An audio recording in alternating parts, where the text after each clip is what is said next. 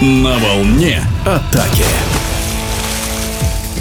Лето – жаркая пора, особенно у ватерполисток сборной России, которые завоевывают место под солнцем, демонстрируя свои умения и мастерство на учебно-тренировочных сборах. С подробностями в эфире спортивного радиодвижения главный тренер национальной команды, заслуженный мастер спорта Сергей Маркач.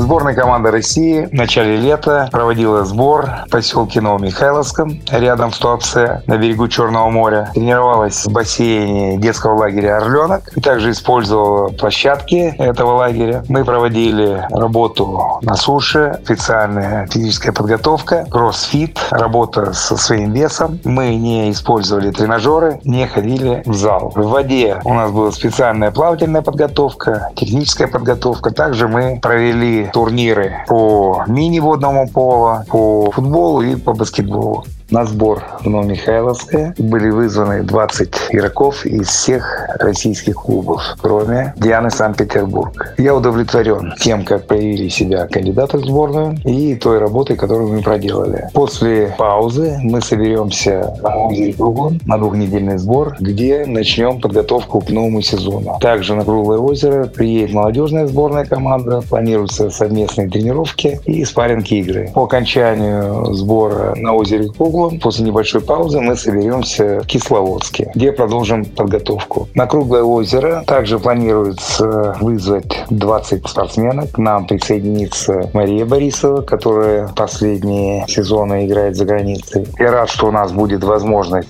совместных тренировок с молодежной сборной. У нас будет возможность просмотреть ближайший резерв и, возможно, Кисловодск составы изменятся. В Кисловодске мы также планируем провести совместные разные мероприятия с молодежной сборной. И таким образом 40 лучших игроков России будут работать совместно. Мы будем обсуждать с тренерами наши планы на будущее и определим, каким образом в сезоне 23-24 года будет работать основная сборная и молодежная сборная России.